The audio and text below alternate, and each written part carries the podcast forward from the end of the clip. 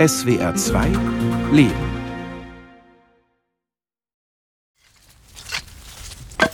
Grüß dich. Servus, Servus. grüße dich. Wen darf ich denn das Milmeißler-Schild in die Hand drücken? Das ist so eines in So der klein. Ich dachte, ihr kommt mit so einem. Ja, Ich habe extra das halbe Dorf eingeladen. das ist tiny halt, gell? Auf einem Rasenstück des großen Geländes haben sich ein paar Frauen und Männer versammelt. Direkt hinter ihnen und vor ihnen kleine Holzhäuser, in denen sie wohnen. Der nächste Ort, Mehlmeißel, ist etwa einen Kilometer entfernt. Bei der Gruppe sind auch ein Mann mit einer Fernsehkamera und ein weiterer mit einem Pappschild. Darauf steht Tiny House Village Mehlmeißel. Also ich sag eins, zwei, drei und dann geht's los, okay? Also, eins, zwei, drei. Die Frauen und Männer reißen das Schild in die Höhe. Der Kameramann hält die Szene fest. Es geht um ein Imagevideo, erklärt der Regisseur. Wir haben so Imagevideos in der ganzen Ochsenkopfregion. Und jetzt sind wir bei den Tiny-Häusern. Und die sind ja unheimlich nachfragestark von, von unseren Gästen auch, weil es ist ja, wir sind ja hier eine Tourismusregion. Und Mehlmeißel ist ein wichtiger Bestandteil. Auch ich nutze das Touristenangebot und wohne in einem der drei als Hotel bezeichneten Tiny-Häuser. Ein Angebot für Neugierige, die einmal für kurze Zeit das reduzierte Leben auf kleiner Fläche ausprobieren wollen. Los, vorwärts, vorwärts! Schneller hier! Nicht so trödeln! Zwei aus der Gruppe, die bei der Videoaktion mitgemacht haben, erklären mir, dass sie dies als Geste für die Bewohner von Mehlmeißel verstehen. Anfangs sei Skepsis gegenüber der Tiny House Siedlung spürbar gewesen. Ich meine, dass Vorurteile gegen so eine neue Struktur, neue Organisation ist, das ist uns allen bewusst, ja. Und die Frage ist einfach nur, wie man damit umgeht. Wir bemühen uns aber auch, dass wir also möglichst alles, was geht, hier aus dem Ort bekommen. Also dass wir halt einfach auch so Gewerke und so weiter in die Ortschaft oder auch in die nähere Umgebung vergeben, weil wir sagen, wir wollen ja den Leuten zeigen, ihr habt auch was von uns. Um sich besser kennenzulernen, hatte die Tiny House Gemeinschaft im vergangenen Winter die Ortsbewohner zu einem großen Fest auf dem Platz eingeladen. Es waren, glaube ich, doch 50 Leute hier insgesamt. Und die, die hier waren, die waren auf jeden Fall sehr begeistert. Die haben sich gefreut und die fanden das alles ganz cool und ganz schön und auch ganz entspannt bei uns. Wir haben doch die einen oder anderen Vorurteile dadurch ein bisschen reduzieren können. Wenn man 50 Leute anspricht, dann erzählen die das dann natürlich auch weiter und sagen, hey, das ist ganz toll gewesen da oben und äh, kommt doch nächstes Jahr auch mal mit. Und dann sind es nächstes Jahr vielleicht 150 oder 200 Leute. Und dann haben wir schon wieder einen, einen Schritt weiter zu einem gemeinsamen Mehlmeißel. Ne? Das Werbefilmteam ist gegangen. Die kleine Gruppe der Tiny House Village Bewohner hat sich aufgelöst. Inzwischen ist Philipp aufgetaucht, der mich einweisen wird. Hallo, grüße dich. Ein Willkommen Tiny im Häuschen. Tiny House Village. Du bist äh, heute im Nordic Fjell. Und dann schauen wir doch, ich zeig dir alles.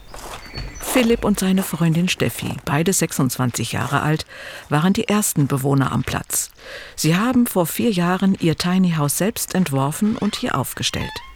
Wir kommen aus München, das ist mal gewohnt, klein zu wohnen. Ne? Damals in München hatten wir auch schon eine Einzimmerwohnung. Deswegen haben wir quasi aus unserem Kinderzimmer uns nie heraus vergrößert. Und dadurch hatten wir am Anfang auch nie so den Ballast, den die meisten Leute erstmal ansammeln, wenn sie anfangen, ihr Leben zu leben und eben in eine große Wohnung ziehen. Und das hatten wir im Endeffekt gar nicht. Und deswegen kann man eigentlich sagen, auf Umwegen sind wir von unserem Kinderzimmer ins Tiny House gezogen. Die Idee vom Wohnen in einem kleinen Holzhaus haben sie von ihren Studentenreisen in Amerika, speziell in Kanada, mitgebracht. Sie planten in Deutschland mitten in der Natur auf kleinstem Raum nur mit dem Nötigsten ausgestattet zu leben. Einfach war das nicht. Wir haben etwa ein Dreivierteljahr nach einem Grundstück gesucht, haben schon für ein anderes Grundstück eine Bauvoranfrage gestellt, die ziemlich krass abgeschmettert wurde damals. Und da haben wir gesagt, nö, wir geben nicht auf, wir wollen unbedingt in einem Tiny House leben. Damals war es eher für uns noch geplant und vielleicht drei, vier andere Familien.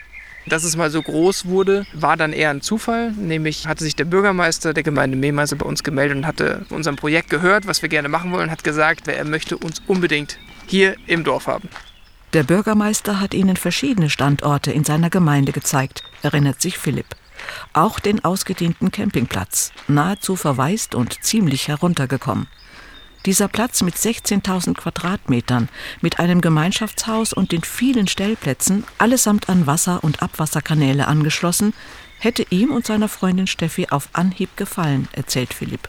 Mit diesem unglaublichen Baumbestand, den wir haben, und haben gesagt, verdammt, wir müssen ihn kaufen. Und dann begann eben das Ganze mit, dass man schaut, dass man einen Kredit bekommt, dass man mit Banken spricht. Und nach und nach hat dann zum Glück alles geklappt. Weil sie hartnäckig drangeblieben sind, haben sie es geschafft. Sie durften auf dem Gelände zunächst Stellplätze an Tiny House Besitzer verpachten. Und seit Frühjahr 2021 gibt es dieses erste Tiny House Village in Form einer GmbH. Wir stoßen auf eine Gruppe von Leuten, die das Tiny House Dorf besichtigen. Das, ja, genau, genau. Das ist äh, ein, ein Block. Genau. Das Interesse an einem Stellplatz im Tiny House Village ist groß, sagt Philipp. Wir merken, dass die meisten Menschen aus den Städten kommen. Sie wollen raus, sie haben genug von der Stadt, genug von den hohen Mieten. Wir haben den großen Vorteil hier, dass wir keine Straße in der Nähe haben. Besonders schön eben auch für Familien oder Menschen, die Tiere halten, wie Hunde oder Katzen. Und äh, man kann hier einfach richtig in Ruhe leben und das äh, lernen die Leute hier schätzen.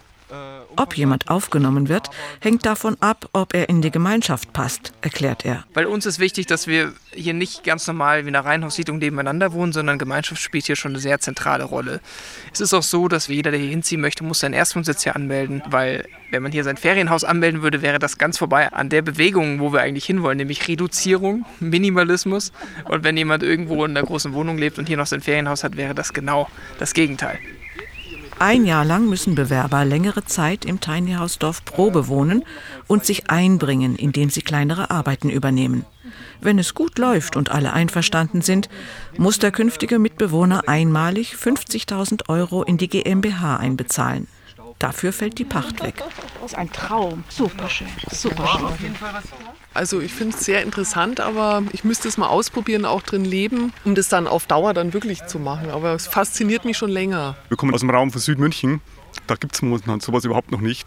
Und wir sehen auch gar keine Projekte, die da realisiert werden, hier aufs Land rausziehen. Weit weg von Kind und Kegel, das würden wir nicht machen.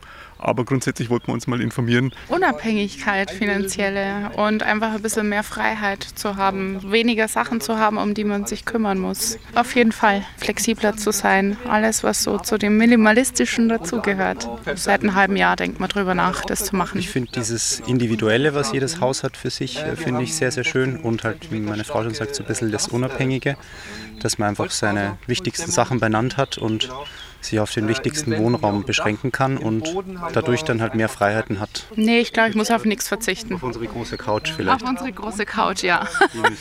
Das ist machbar. Wir trainieren das schon immer. Immer am Sonntag wird ein bisschen was aussortiert und wir trennen uns von vielen Dingen jetzt schon, dass wenn es soweit ist, nicht mehr so schwierig ist. Wie ist denn die Altersstruktur so am, am Platz hier? Ist das mehr was, wo ich sage, die jungen Menschen muss ich für interessieren? Sowohl als auch. Ne? Wir haben wirklich junge Familien am Platz aber auch ältere Leute, die einfach dann einen Platz suchen, wo sie halt ihren Altersruhesitz dann verbringen. Ne? Okay. Wir haben eine junge Familie mit drei Kindern. Babys haben wir jetzt ganz frisch dieses Jahr ein paar bekommen. ähm, also wirklich alles dabei. Ja. Aber das macht es auch aus, so eine bunte Mischung. Ja? Das ist auch schön. Ja. Meine Frau ist mehr so der Outdoor-Mensch, die Garten mag. Und dann sind wir auf das Thema Tiny House gekommen. Und das haben wir das im Fernsehen auch mal gesehen und haben gesagt, wenn wir irgendwann mal Zeit haben, kommen wir hierher und schauen uns das mal an. Eines der Hauptargumente, dass wir uns eigentlich Gedanken machen über ein alternatives Wohnkonzept, ist einfach das große Haus. Man ist sein eigener Hausmeister. Jeden Samstag am Haus arbeiten, Rasenmähen, aufräumen, das ist einfach zu viel geworden. Und da haben wir gesagt, suchen wir uns eigentlich, entweder suchen wir uns eine Wohnung oder wir suchen was Kleineres. Und es ist natürlich jetzt wahnsinnig schön, dass man auch mal mit ihnen reden kann. Weil ich sage, wenn, wenn man eine Führung kriegt, das ist das eine. Aber wenn man dann mit Leuten spricht, die mal sagt, okay, ich, ich, ich mache das seit zwei Jahren, was würden sie anders machen? Ich finde, das war jetzt richtig interessant. Ich laufe mit Philipp weiter über das Gelände. Schmale Kieselsteinwege führen zu den Tiny-Häusern, die in großzügigem Abstand voneinander stehen. Jedes Haus sieht anders aus. Quadratisch wie ein Container oder rechteckig mit halbrundem Dach wie ein Bau- oder Zirkuswagen. Das Wichtigste ist, erklärt Philipp, dass ein Tiny House fachmännisch solide und mit den richtigen Baustoffen gebaut ist der Tiny House Bau ist halt nicht einfach nur Holzbau. Ne? Wir haben ganz viele Elemente da drin. Wir haben Strom, wir haben Wasser, wir haben den Dachdecker, der das Dach macht. Wir haben einen Bauphysiker, den es braucht, um den Wandaufbau richtig zu machen. Und es gibt so viele Punkte, die, wenn man sie falsch macht, bei Holzhäusern einfach wirklich elementar sind.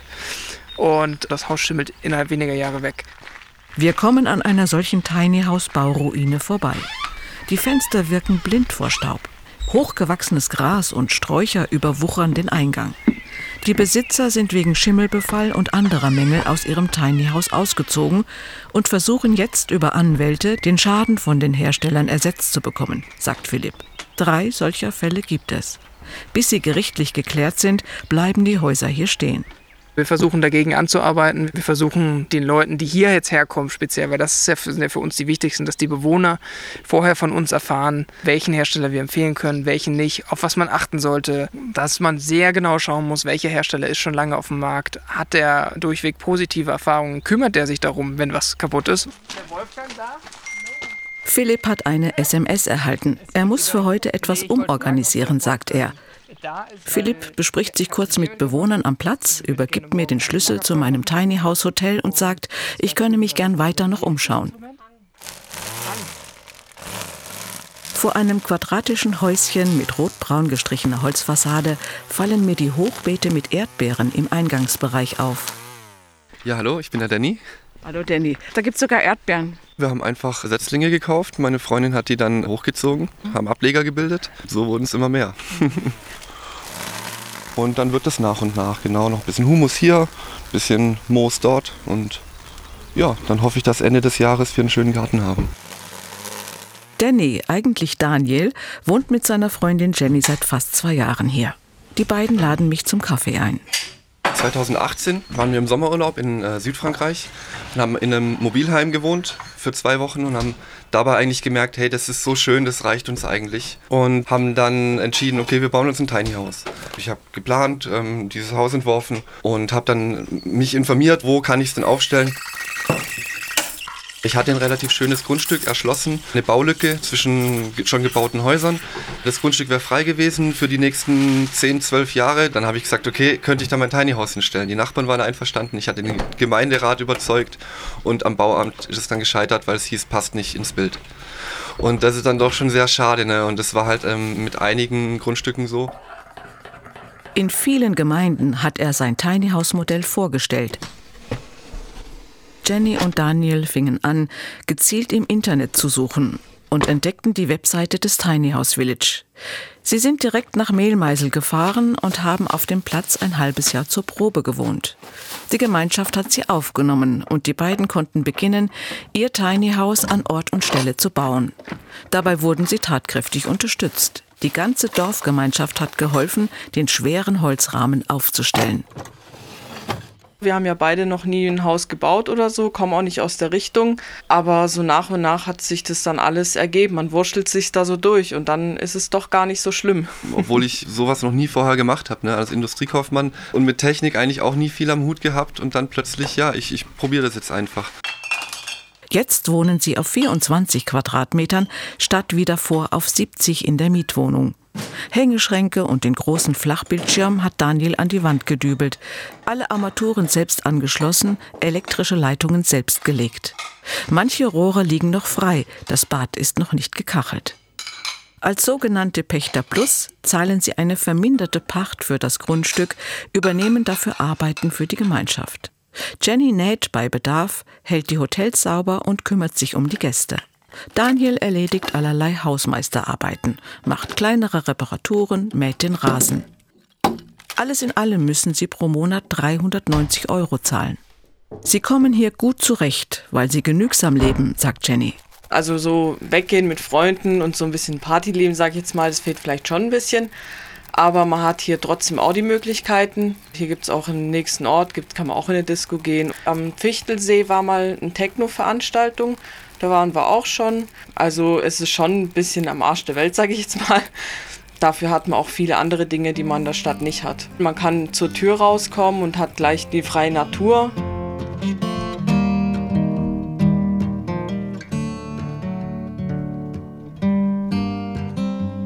Ja, das ist mein Garten, mein kleiner Garten, aber es ist mein Garten. Also das war ein großer Bestandteil überhaupt meines Wunsches, in diesem Dorf zu leben, beziehungsweise einfach, dass ich in der Natur leben kann und wieder eben so diesen Zugang zum Garten habe und auch zu Mutter Erde und eben profitieren kann davon. Mehrere Hochbeete hat Barbara rund um ihr Tiny House angelegt. Zucchini und Salate und Radiesal und Mangold, Kohlrabi, Karotten, Rucola, Petersilie und Zwiebeln dazwischen. Und ich habe es auch mit einem Kürbis und mit Gurken versucht, weil ich habe ganz gemischt. Barbara lädt mich in ihr Tiny House ein, das von außen an einen langgezogenen Zirkuswagen erinnert. Auf 29 Quadratmetern ist alles geboten, was eine konventionelle Wohnung auch hat. Wohnbereich, Küche, Schlafbereich, Bad. Nur Türen gibt es hier nicht. Es hat natürlich schon eine Zeit lang gedauert, bis ich wusste, wo was ist oder so und dass man mit dem kleineren Platz einfach zurechtkommt oder dass kein Saustall ist. Wenn man einkaufen war, muss man einfach alles gleich verräumen und so weiter. Ich habe eben ganz viel aussortiert und verschenkt und an meine Kinder weitergegeben und das war ein super Prozess. Dinge, die ihr wichtig sind, hat sie behalten, sagt die 54-Jährige, die halbtags als kaufmännische Angestellte arbeitet, meist im Homeoffice. Eine Gitarre hängt neben dem Sofa. Verschieden große Klangschalen aus Bronze stehen auf dem Regal. Barbara hat sich genau für diese Art Tiny House entschieden, sagt sie, weil es nachhaltig ökologisch produziert ist. Vollholz mit Biolasur, mit Schafschurwolle gedämmt, dazwischen Kraftpapier statt Folie. Also mein Hersteller hat das ein bisschen von der Stange und ich habe dem da total vertraut. Ich habe schon mal selber gebaut und entworfen und das war zwar dann sehr hübsch, aber manchmal vielleicht auch nicht so mega praktisch. Und deswegen wollte ich mich jetzt eher auf die Erfahrung verlassen, wie die ihre Tiny Häuser jetzt schon über zehn Jahre bauen. Und da sind immer wieder Neuerungen und Verbesserungen eingebracht worden. Und dann habe ich mich da ein bisschen drauf verlassen. Bereits in ihrem Einpersonenhaushalt in der Wohnung hatte sie umweltbewusst gelebt, erzählt sie. Doch ein spezielles Erlebnis hat dazu geführt, dass sie nun den Rest ihres Lebens nachhaltig und reduziert leben möchte. Ich war eben 2018 für eine Ayurveda-Kur in Südindien und das war total hübsch und alles. Und dann hat es aber einen Tag so einen Starkregen gehabt und dann hat so viel Plastik an den Strand geschwemmt. Das hat dann ziemlich eingeschlagen bei mir und dann habe ich mich halt auf die Suche gemacht, wie kann ich den Plastik vermeiden und wie kann ich das besser machen. Und dann habe ich da sofort angefangen, Sachen eben auszusortieren und wegzugeben und mir auch klar gemacht, dass es so viel Energie weniger kostet, die Sachen zu besorgen, als sie dann wieder gut an den Mann zu kriegen und nicht immer einfach wegzuschmeißen. Gell? Dass sie nun bescheiden auf kleinem Raum leben kann, empfindet Barbara als privilegiert. Zunächst musste sie eine Stange Geld aufbringen. 100.000 Euro hat die Anfertigung ihres Öko-Tiny-Hauses gekostet. 50.000 Euro hat sie in die Tiny House Village GmbH eingezahlt. Doch für sie zahlt es sich aus, hier in der Gemeinschaft zu leben, sagt sie. Es ist eine große Nachbarschaftshilfe und es ist auch ein großer Respekt voreinander und wir versuchen hier eben Entscheidungen zu treffen, gemeinsame, also dass die Verantwortung auch wirklich auf allen Schultern verteilt ist. Und ähm, ja, also es ist wunderbar, aber es ist schon mitunter mal herausfordernd. Das möchte ich nicht unter den Tisch kehren. Und zu kommt es vor, dass Tiny House Bewohner sich nicht einig sind. Es gibt kleinere Streitigkeiten, Unstimmigkeiten, sagt Barbara. Das kann alles Mögliche betreffen. Wichtig ist, dass man darüber spricht. Meist in den Sitzungen, zu denen einmal pro Woche alle Bewohner im Gemeinschaftshaus zusammenkommen. Wir sind einfach alle verschieden und alle haben verschiedene Vorstellungen und einen anderen Background. Und da muss man irgendwie nicht nur das Individuum in den Vordergrund stellen, sondern eben auch diese Gruppe oder auch mal dem anderen den Vortritt lassen, bis man halt da vielleicht eine bessere Lösung findet.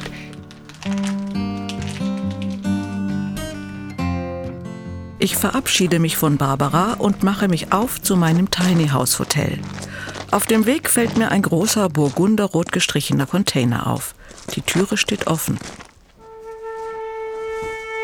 Maike wohnt hier. Sie ist Lehrerin und unterrichtet an einem Gymnasium. Seit einem Dreivierteljahr ist der 30 Quadratmeter große Wohncontainer ihr Zuhause. Bei Maike ist Michaela zu Besuch. Sie ist Musikpädagogin und bewohnt das kleine Bauwagen-Tiny House nebenan.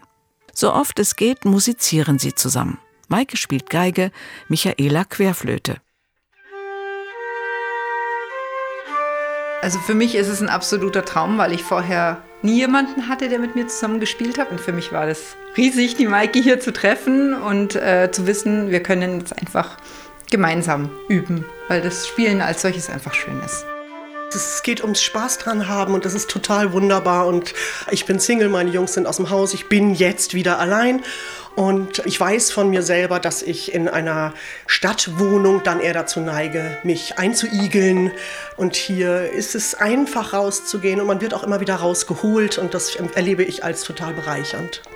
Und wenn man ein Problem hat, dann haben wir so viele verschiedene WhatsApp-Gruppen, da braucht man das nur reinschreiben und hat innerhalb von fünf Minuten Hilfe. Also egal was es ist, alle sind total hilfsbereit und, und wohlgesonnen.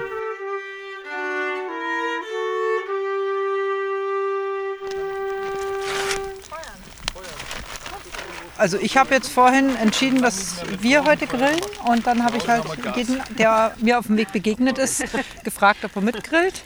Und die einen haben gesagt ja und die anderen haben gesagt nein. Und wer halt was im Garten hat, der stellt es dann hin und irgendwie wird es verarbeitet, oder? ja. Es beginnt zu dämmern. Kurz vor dem Treffen am Lagerfeuer hatten die Platzbewohner ihre wöchentliche Besprechung im Gemeinschaftshaus. Worüber konkret gesprochen wurde, erfahre ich nicht.